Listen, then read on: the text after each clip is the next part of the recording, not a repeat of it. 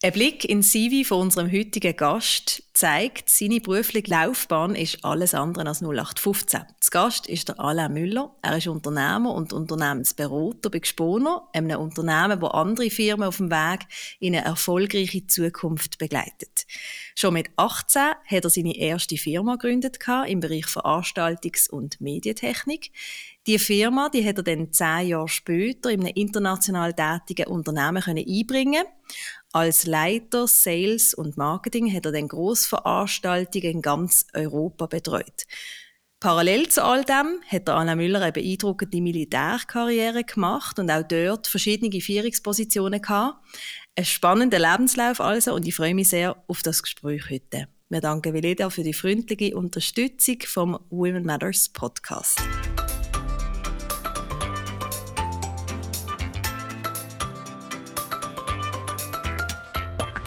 Einblick in die unterschiedlichsten Berufsfelder, spannende Geschichten und konkrete Tipps für deine Karriere, das kriegst du im Women Matters Podcast. Hier erzählen inspirierende, mutige und erfolgreiche Frauen und auch Männer aus ihrem Leben. Ich bin Katrin Riesen.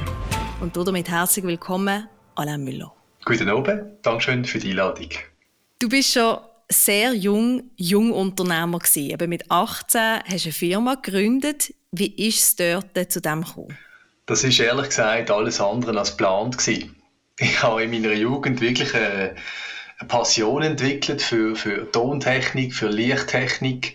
Ich habe äh, in der fünften Primarschule, wo wir das Schultheater aufgeführt haben, sind irgendwie alle Kinder auf der Bühne gesehen, außer ich. Ich bin hinter der Bühne gesehen und habe die und die Lautsprecher bedient. Und äh, das hat mich wirklich gepackt Und ja, irgendwann ist der Punkt da gewesen, wo man einfach am Wochenende immer unterwegs sind für, für Festchen, für Konzerte. Und plötzlich haben wir eine GmbH gegründet. Wir haben uns nicht viel überlegt dabei. Wir haben einfach gefunden, wenn wir eine GmbH haben, dann können wir günstiger Equipment einkaufen, weil dann gibt es Rabatt als professionellen Anbieter. Das ist so eigentlich die Idee. Gewesen. Und dann eben ist das nicht etwas Kleines geblieben? Also du hast dann wirklich zehn Jahre später hast du deine Firma können in ein international tätiges Unternehmen integrieren im Rahmen von einer Fusion.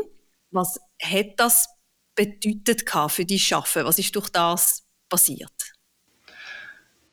Ja, ich muss vielleicht noch ein bisschen vorne anfangen. Oder? Wir haben, es ist wirklich eine, eine Gründung aus, nicht aus Jux, das ist falsch gesagt, aber eine Gründung äh, als Hobbygedanke und irgendwann ist dann der Schritt da gesehen, wo wir gemerkt haben, du, ich bin in der Schule gewesen, mein Kollege ist in der Lehre gewesen. Wir haben irgendwie äh, um 5 Uhr oben haben wir uns in unserem Räumchen getroffen, um wieder das zu planen, was am Wochenende dann wieder irgendwo auf der Bühne zu Basel passiert.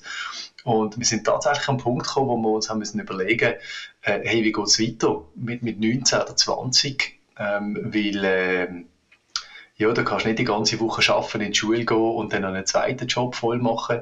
Ja, so hat sich das, das entwickelt. Und irgendwann bist du beide angestellt, irgendwann merkst du, zu zweit schaffst du es nicht mehr, dann stellst du die ersten Mitarbeiter an, irgendwann merkst du, es geht auch zu dritt nicht und so wachst du? Mit, äh, mit dem wachsenden Business kommen auch die Leute dazu. Wir sind am Schluss äh, acht oder neun Leute gewesen. Also eine kleine Familie, also Anfangs Mitte 20, oder, was ich da, wo da entstanden ist.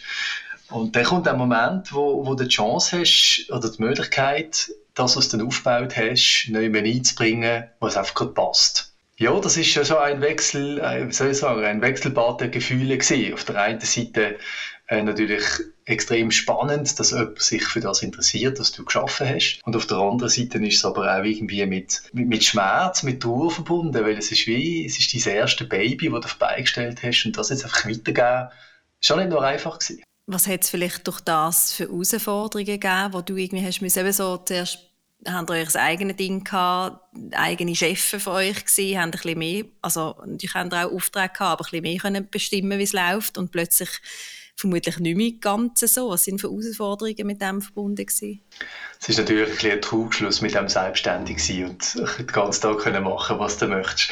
Natürlich hast du alle Freiheit, aber am Ende des Tages äh, bist du für deine Kundinnen und Kunden und da stehst du ein und äh, wenn ein Wunsch um ist seitens Kunden, dann liefere ich einfach. Das ist schon immer so mein Mindset gewesen.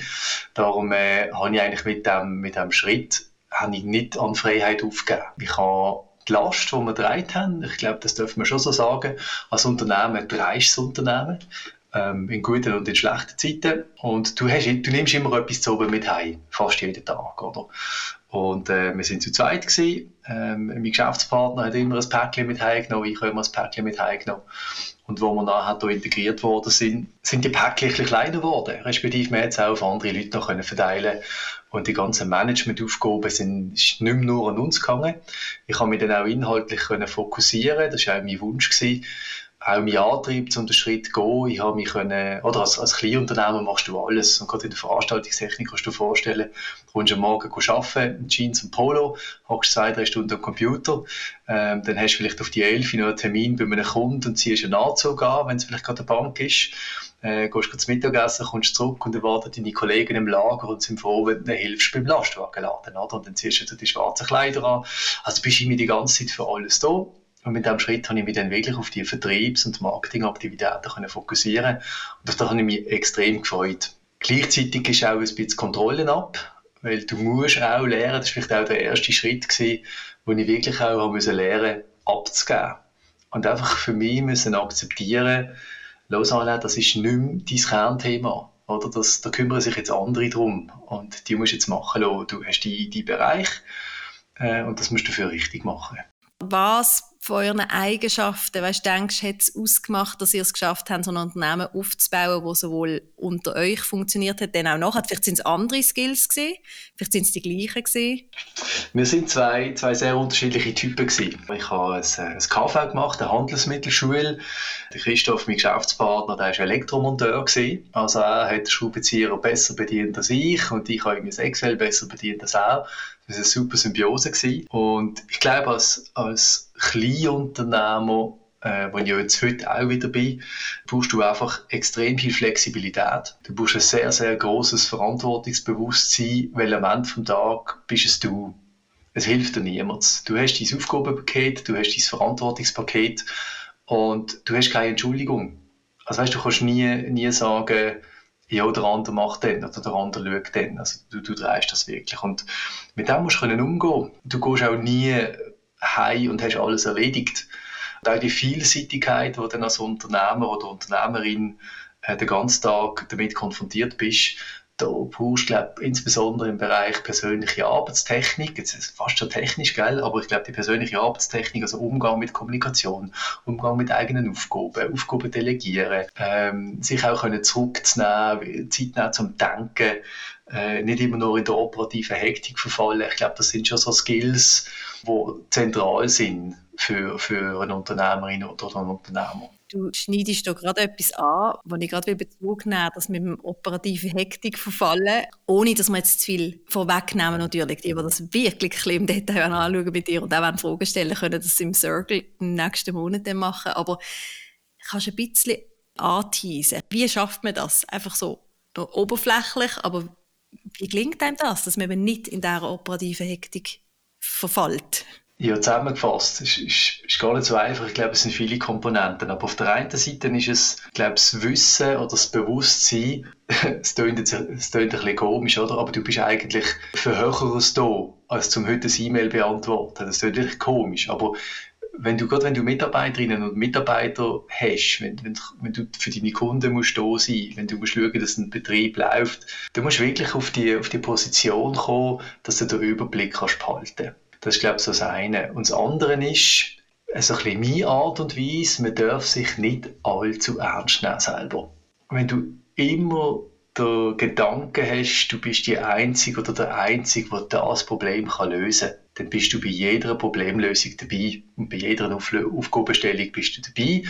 Du erziehst natürlich dann auch dein Umfeld so, dass sie sich nicht getrauen zu entscheiden. Also da habe ich äh, nach den paar Jahren, die ich jetzt arbeite, eine sehr klare Haltung. Oder? Wenn, wenn Mitarbeiterinnen und Mitarbeiter nicht entscheiden, ist es in sehr, sehr, sehr wenigen Fällen der Mitarbeitenden allein geschuldet. Es ist eigentlich immer so, das Umfeld, das sie vorfinden, so wie sie, ich sage jetzt mal, erzogen sind von ihren Chefinnen oder Chefs.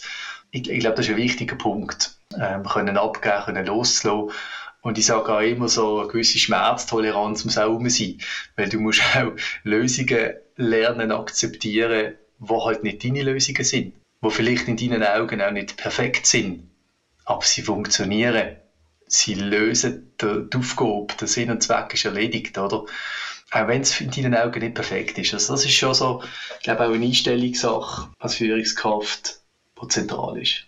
Wo hast du diese Sachen selber gelernt? Was denkst du in diesen Positionen, die wir jetzt schon davon mhm. hatten? Oder du hast parallel dazu schon in den letzten 20 Jahren eine Militärkarriere gemacht. Auch immer noch, bist immer noch aktiv, hast dort verschiedene Führungspositionen gehabt. Was glaubst du, wo, wo hast du die Sachen gelernt? Oder an beiden Orten? Ja, ich glaube, es sind beide Orte. Ja. Ähm, wahrscheinlich, also ich sage nicht, dass jemand, der nicht Militärdienst geleistet hat, nicht an den Punkt kommt. Ich glaube, ich bin durch die militärische Ausbildung bin ich rasch an den Punkt angekommen. Auf den komme ich gerade sprechen. Aber ich glaube, im, im, im geschäftlichen Leben ähm, hat das wahrscheinlich angefangen bei den ersten grösseren Event. Weißt, sobald, solange du zu zweit, zu dritt kannst, mit dem Lieferwagen ein paar Lautsprecher und ein Mischpult und das Mikrofon und vier Lampen aufbauen, ist das recht überschaubar. Aber sobald, ich sage jetzt mal, die Lichtanlage so groß wird, dass das drei, vier Leute aufbauen und parallel dazu baust du eine Tonanlage auf, die auch drei, vier Leute braucht. Und dann hast du vielleicht noch eine Projektionsanlage und eine Bühne und und und. Und plötzlich hast du auf dieser Baustelle 15 bis 20 Menschen, die in der kürzesten Zeit müssen eine Bühne aufbauen weil am 6 Uhr ist Türöffnung oder? Und, und der, äh, der Eventveranstalter erwartet seine Gäste. Da hast du keine Zeit zum Diskutieren. Da musst du einfach darauf bauen, darauf verlassen, dass die Teams das Zeug aufstellen und vernetzen, so wie es muss sein. Und dort äh, habe ich, glaube auch gelernt, ich sage jetzt mal so, so Teamaufgaben zu geben. Oder? Also die drei zusammen haben die Aufgabe, das und das in den nächsten zwei Stunden zu erreichen und nicht jedem Einzelnen sagen, du legst das Kabel links durch und du legst das Kabel rechts durch. Also dort müssen sie selber denken und selber in die Problemlösung hineinkommen. Ich glaube, die Erfahrung dort, das hat mir, das hat mir sehr geholfen. Und auf der anderen Seite ist sicher das Militär, oder? Also ich habe ganz klassisch in einer Rekrutenschule gemacht, dann äh, könnte ich jetzt behaupten, man hat mich gezwungen zum Mitmachen. Ich habe dort schon das erste Mal freiwillig Ja gesagt. Dann bin ich in die Unteroffiziersschule gekommen, nachher in die Offiziersschule und als ich nachher, glaube das erste Mal im WK war, also im Wiederholungskurs, als Leutnant vor meinem Zug, stehst du am Morgen um 10 vor 7 äh, stehst du auf dem Platz und du hast äh, einfach 20, 25 oder 30 Menschen vor dir, die du jetzt den Tag lang darfst, musst führen und durchs Programm bringen. Und dort lernst du natürlich schon auch, du kannst nicht jedem von diesen 20 einzeln sagen, was wir jetzt machen. Oder? Dann hast du wieder deine Gruppe und du musst eigentlich auch lernen, über einen Gruppenführer, also über eine dir unterstellte Führungskraft zu organisieren, dass der Auftrag oder das, was wir heute vorhaben, irgendwie passiert. Und das ist schön am Dienst, oder? Ähm, du machst einen Fehler als Führungskraft und es geht keine zweieinhalb Minuten und du spürst es, dass du den Fehler gemacht hast. Weil irgendjemand von diesen 20, 25 Kameraden zeigt dir auf irgendeine Art und Weise, dass du jetzt gerade irgendwie der Dümmste bist, weil du den Führungsfehler gemacht hast. Und das machst du zwei, drei, vier, fünf Mal und irgendwann verstehst du es, oder? Und ich bin halt 23 gewesen, wo, wo ich die Erfahrung gemacht habe. Und andere machen sie mit 35, äh, weil sie geschäftlich erst in so einer Rolle sind. Das hat mir, glaube ich, schon geholfen. Wieso hast du dich entschieden, eben im Militär auch Karriere zu machen? Also wieso hast du eben dort auch Ja gesagt, parallel zu, du hast ja anderes Zeug auch gehabt? Es ist mir nie langweilig im Leben. Äh, studiert habe ich dann auch mal noch parallel dazu. Ähm, ja, also ich glaube, die erste Entscheidung aus der Rekrutenschule raus, das war so eine Kameradschaftsentscheidung gewesen. Oder wir sind dort äh, irgendwie so vier, fünf Kollegen gesehen, die sich wirklich gefunden haben. So ein richtiges Freundschaftsteam. Oder? Das sind Menschen, die hätte ich äh, wenn nicht in der RS, hätte ich die nie kennengelernt in meinem Leben. Und da treffen wir uns zum Teil auch heute noch, äh, was mega schön ist, oder? das ist 20 Jahre her. Und irgendwie stehst du dort und der erste hat Ja gesagt, der zweite hat Ja gesagt und du weißt, irgendwie in den nächsten 24 Stunden kommt der Adjutant mit dir reden und was sagst du ihm denn? Oder? Und dann hast du irgendwo im Hinterkopf, eigentlich finde ich es noch cool, was wir da machen. Natürlich ist nicht alles lässig. Äh, und auf der anderen Seite weisst deine zwei, drei Buddies äh, haben schon Ja gesagt und jetzt mit denen nochmal einen Sommer verbringen, ist doch cool. Oder? So, und dann ist eigentlich die Einstiegshürde relativ gering gewesen, zu mir zumindest. Und da habe ich dort Ja gesagt. Ich habe dann aber relativ rasch gemerkt in der Unteroffiziersschule, das lenkt mir nicht. Äh, ich habe dann gemerkt, dass Gruppenführer bist irgendwo so ein bisschen im Sandwich drin. Also du führst Soldaten, hast aber den Offizier oberhalb von dir und du bist wirklich so ein bisschen die Sandwich-Position. Also habe ich gefunden, nein, schau jetzt, wenn ich da irgendwie die Chance habe zum Kämpfen, dass ich weiterkomme, dann mache ich das. Und das ist mir irgendwie gelungen, um dann da die Selektion können zu bestehen. Und eben das machst du heute noch und parallel dazu bist du ähm, Unternehmensberatung und also Managing Partner bei Gespono. Wo siehst du Parallelen zwischen dieser Rolle als Unternehmensberater und der Führungsposition im Militär? Gibt es da? Ja, ich behaupte natürlich, es gibt einige. es ist, äh, also ich muss dazu sagen, ich bin natürlich, also militärisch bin ich heute äh, Rang eines Oberstleutnant äh, und ich führe ein Bataillon. Und äh, das ist jetzt auf, dem, auf der Milizseite ist das so die höchste Führungsposition, die du kannst erreichen als Milizoffizier. Und das Bataillon hat mehrere Kompanien und jede Kompanie hat ein paar hundert Leute. Also kannst du dir vorstellen, das ist ein relativ großer Laden.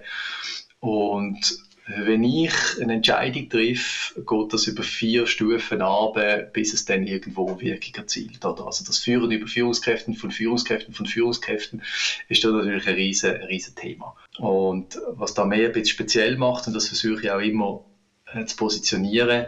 Die Armee ist gebaut als Organisation, wo du mehr oder weniger auf Knopfdruck kannst eine riesige Maschinerie in Bewegung setzen. Also das heißt, auf Knopfdruck heißt, ich nehme mein Funkgerät in, in die Hand und sage an alle von Gapo, Avanti, Avanti, Marsch. Und zwei Minuten bewegen sich 60, 70 Fahrzeuge. Ja. Oder? Also, mhm. Auf das ist das Führungssystem von der Armee ausgelegt, dass das eben möglich ist. Und diese Intensität haben wir natürlich in der Privatwirtschaft nur an wenigen Orten. Das hast du vielleicht bei der Polizei, bei der Feuerwehr, bei der Sanität oder bei den Rettungsorganisationen hast du ähnliche Mechanismen, zum Teil auch in hochkomplexen Bauvorhaben, oder? wo ganz viel Gewerke zusammen auf die Minute mehr oder weniger müssen die genau richtige Aktion machen. Und das erfordert natürlich schon einiges an Koordination. Und gerade wenn man so neu tätig ist, hilft einem, glaube ich, auch die, die militärische Führungsausbildung. Wo ich Parallelen sehe, ist im Bereich Kommunikation, Motivation, also die Rolle als Führungskraft. Du hast sowohl wie im Militär wie auch im Geschäft hast du nie nur tolle Tage. Und du hast immer Aufgaben, wo, wo dich ein bisschen mehr herausfordern und die Mannschaft sich vielleicht ein bisschen mehr wehrt. Ähm, ob sie jetzt einen Anzug tragen oder einen Tarnanzug, ist eigentlich gleich. Es ist der Mensch. Und wenn du den Mensch willst, dazu bringen dass er jetzt deiner Idee folgt und dir hilft, dieses große Problem zu lösen, dann sind das ganz normale menschliche Mechanismen und äh, ich glaube, total unabhängig von was du gerade da hast im Moment. Hast du auch irgendwie einen besonderen Unterschied, oder etwas, wo du sagst, das ist wirklich komplett anders, ob ich jetzt im Geschäft bin oder im Militär? Du hast im Militär eine Kultur, wo egal wo du bist im Militär, also eine Kultur und eine Formalität, wo einfach klar ist, dass die mal vorherrscht. Also wenn ich äh, in meinem eigenen äh, Bataillon mich bewege oder mich in einem Bataillon von einem Kamerad bewege, als Gast, kulturell ist es grundsätzlich das Gleiche. Natürlich hast du die Subkulturen, die extrem wichtig sind und du hast die Formalität. Es ist ganz klar, was wo läuft. Es ist ganz klar, in welchen Situationen, wie man miteinander kommuniziert. Äh, es ist auch klar, dass, dass, man, dass, dass du musst vielleicht die Form von der Kommunikation wirklich noch viel deutlicher vom Inhalt trennen in, in, im Armee, als du das im, im, im, im zivilen oder im geschäftlichen Leben machst. Äh, in der Armee tust du viel schneller entschuldigen. Also weißt, wenn, wenn jetzt äh, jemand einen ganz schlechten Tag hat oder irgendwo extreme Hektik herrscht oder irgendwo äh, eine Gefahr sich anbahnt, das ist ja auch, oder? man arbeitet mit schwerem Gewehr, äh, mit schwerem Gerät, mit Waffen, mit großen Fahrzeugen und so weiter. Ist auch nicht immer ganz ungefährlich. Und, und wenn da jemand einschreitet, mit einem bestimmten Ton, mit einer bestimmten Wortwahl, wie auch immer, dann, dann geht es immer nur um den Inhalt. Oder? Es geht immer zuerst um den Inhalt und erst nachher eigentlich um die Form. Also der Inhalt wird mal positioniert und dann vielleicht das tut man noch hinterfragen, ob jetzt gerade die, die, die Form von der Kommunikation richtig ist. Im Geschäftsleben erlebe ich das oft anders. Es ist immer zuerst die Frage von der Form äh, und eigentlich erst nachher die Frage vom Inhalt. Also sind wir dort, äh, das ist ein bisschen der Unterschied, den ich spüre. Mhm. Ja, mega spannend. Ähm, was hast du das Gefühl, so als Unternehmensberater heute bei Gesponer jetzt, äh, fließen von all deinen Erfahrungen Sachen ein, wenn du andere Unternehmen begleitest. Also sowohl von dir als Jungunternehmer, Sachen, die du dort gelernt hast, dann später in deinen Sales-Rollen zum Beispiel und auch vom Militär. Sind es wie alle Sachen oder hängt das vom Kunden ab, mal beim einen nur vom einen Ort? Oder? Also ich glaube, ich darf schon sagen, ich bin heute ein, äh, ein Produkt meiner Vergangenheit, ganz sicher. Und äh, ich, ich würde jetzt hier ein Eich erzählen, wenn ich sage, ich, ich trage nicht alle die Erlebnisse in mir rein und die, die spürst du auch. Ich habe, oder jetzt mal, jetzt mal losgelöst vom Militär, aber ich habe in der Eventwelt habe ich gelernt, auf einen Punkt zu arbeiten. Oder ich habe vorher die Türöffnung genannt vom Event. Weißt, wenn der Kunde sagt, am 6 Uhr machen wir, dann kannst du nicht verschieben. Das ist, das ist, und das ist schon mal, das ist eine Erfahrung, wo, darum finde ich Eventschaffende so interessant. Weißt, ich arbeite mega gerne mit diesen Leuten, weil die wissen, es gibt eine Deadline. Und du schaffst auf die Deadline an, so gut wie es geht. Und irgendwann merkst du, du kannst in der Qualität nicht mehr steigern. Ähm, es ist funktional, es funktioniert, jetzt ziehen wir es durch. Du hast keine Chance zu sagen, wir tun es morgen Morgen anders machen. Oder morgen Morgen ist der Event vorbei. Und ich glaube, das ist eine von den, von den Erfahrungen, wo, wo mich sehr prägt hat. Einfach in, in allem, was ich mache, Deadline ist nicht diskutierbar. Und, und ich glaube, das unterstellt man mir ein bisschen als Militarist. Vielleicht auch zu Recht, oder? Das ist auch dort eine Komponente. Aber ganz tief innen muss ich sagen, es kommt der größere Teil kommt aus dem Eventgeschäft natürlich. Ja. Und, mhm. und ähm, der Vertriebler ist etwas, ich meine, ich bin, ich bin Partner bei Gesponer, oder? ich bin mitverantwortlich, äh, dass wir Auftrag haben. Also der Vertriebler spüren wir jeden Tag, das ist meine Kernaufgabe. Ähm, der Militarist ist sehr der Strukturierte, ist sehr der, der nach System schafft, ist sehr, sehr der, der, der mit seinen äh, Instrumenten schafft, die auch ein bisschen krisenresistent sind. Und das Beratungsgeschäft ist eigentlich eine, eine Aneinanderreihung von Krisen. Oder wir sind, unsere Kunden bestellen uns zurecht, ähm, weil sie ihre Aufgabenstellung heute gelöst haben. Und wir sind wirtschaftlich denkend, wir nehmen Aufträge an, so viel wie es geht, oder? Äh, und es gibt natürlich manchmal äh, auch ein bisschen äh, sportliche Momente, oder? wo du dann wirklich auch musst sagen, so, jetzt Deadline, jetzt schaffen wir so gut wie möglich, 80-20, dann ist wieder der Eventler da, äh, oder dann merke ich wieder, dass irgendwo etwas äh, konzeptionell auseinandergeht, dann kommt wieder ein bisschen der Militarist führen, und wenn ich merke, du in vier, fünf Monaten fehlen noch ein paar tausend Franken, dann drückt der Salesman wieder durch. Oder? Also, das ist so erst noch spannend, äh, wie mein Alltag aussieht. Du hast eben auch schon früh so das unternehmerische Denken gehabt und eben ganz viel von, von, auch vom Anfang, wie du jetzt erzählt hast, eben fließt auch heute mit rein. Hast du irgendeine Ahnung, woher du das gehabt hast, das unternehmerische Denken? Ist das wirklich einfach so dort aus dieser Passion heraus entstanden damals für die technischen Sachen dort oder woher ist echt das gekommen? Ich kann das nicht eindeutig beantworten. Ich habe einfach gemerkt, oder ich habe, ich habe relativ früh mit meinem Papi einen Deal gemacht. Und zwar ist das, ich weiß nicht mehr, ich 13, 14, 15, ich weiß es nicht mehr. Ich habe, ich habe unbedingt äh, eine Lichtanlage wählen. Und ich habe nicht heute einen Scheinwerfer kaufen, in vier Monaten einen Scheinwerfer und in, in, in einem Jahr wieder einen Scheinwerfer, sondern ich wollte acht aufs Mal kaufen. Und dann hat es noch ein bisschen zu Beigemüse gebraucht, das ist ein bisschen Kabel, ein bisschen Stativ und so weiter. Und das ist natürlich in meinem Alter äh, weit über mein Budget gewesen. Oder? Und ich habe mir überlegt, hey, wie kriege ich das an? Oder? Und irgendwie bin ich auf die Idee gekommen, oder ich weiß nicht mehr genau, wie es war, vielleicht hat mein Papi auch ein geholfen, auf die Idee zu kommen.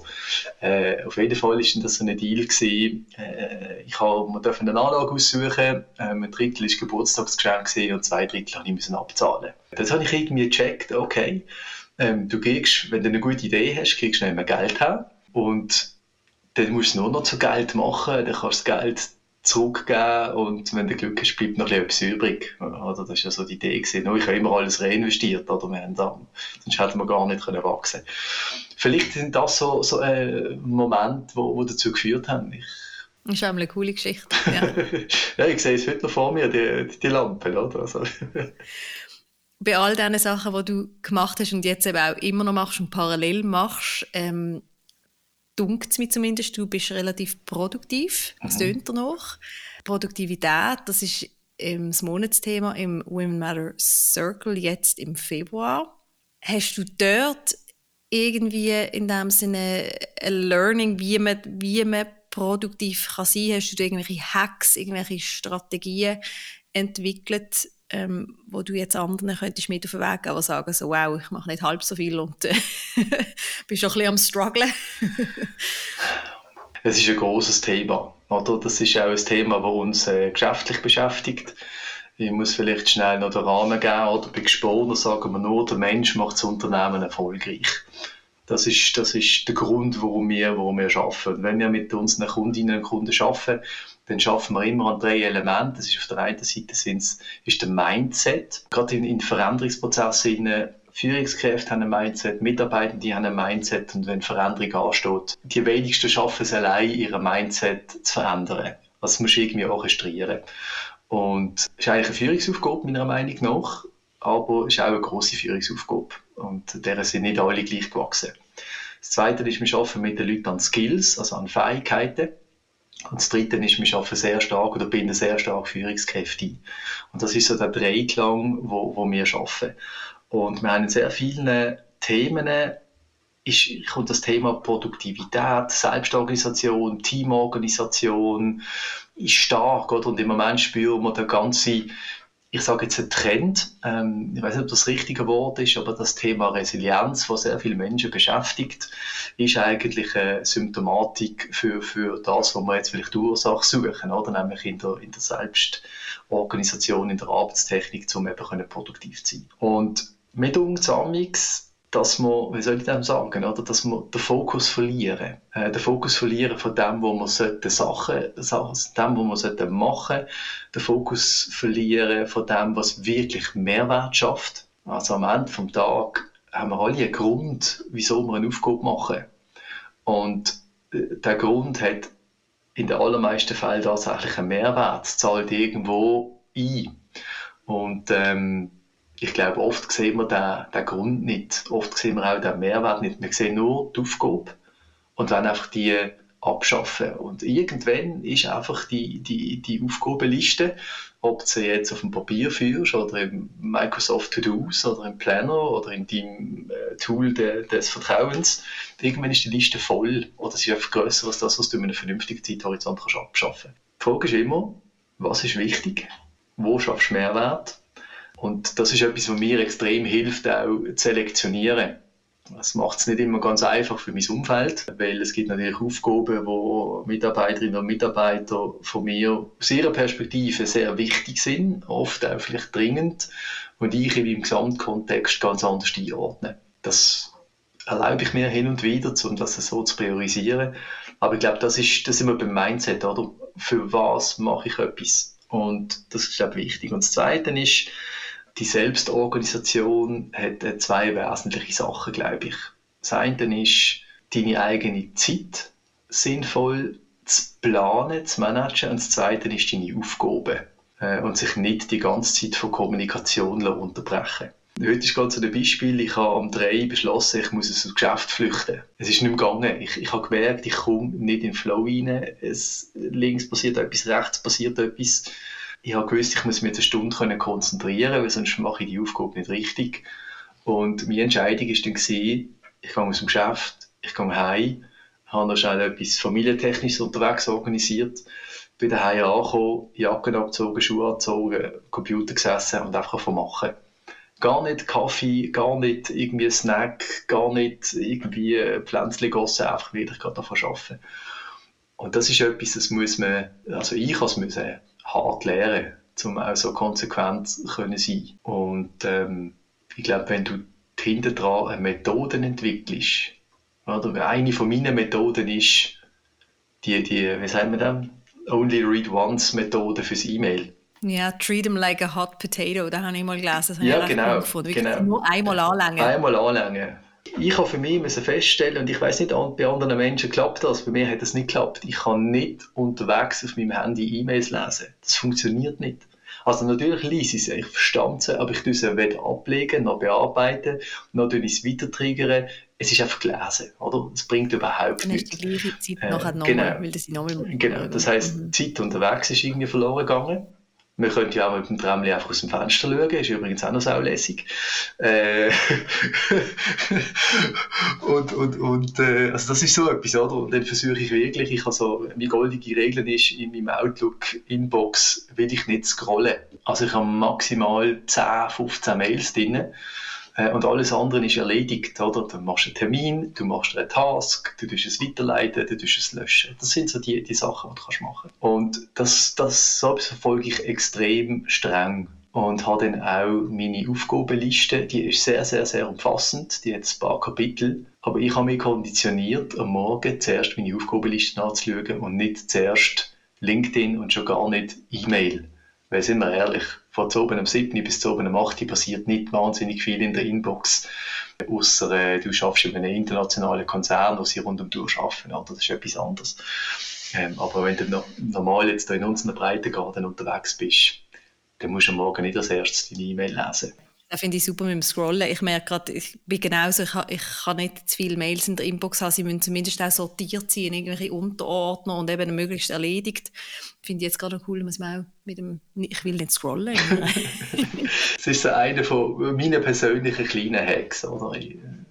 Und für mich hat jetzt, was Produktivität anbelangt, ich weiß genau, für welche Aufgaben ich mich fokussieren muss. Und ich, habe, oder ich bin jetzt 40 geworden, ich arbeite so wenn du sagst, ich habe mit 18 meine erste Firma gegründet, dann bin ich seit äh, 22 Jahren unternehmerisch tätig. Wenn du vorher da fährst, sagen wir mal 25 Jahre irgendwie am Wursteln, oder?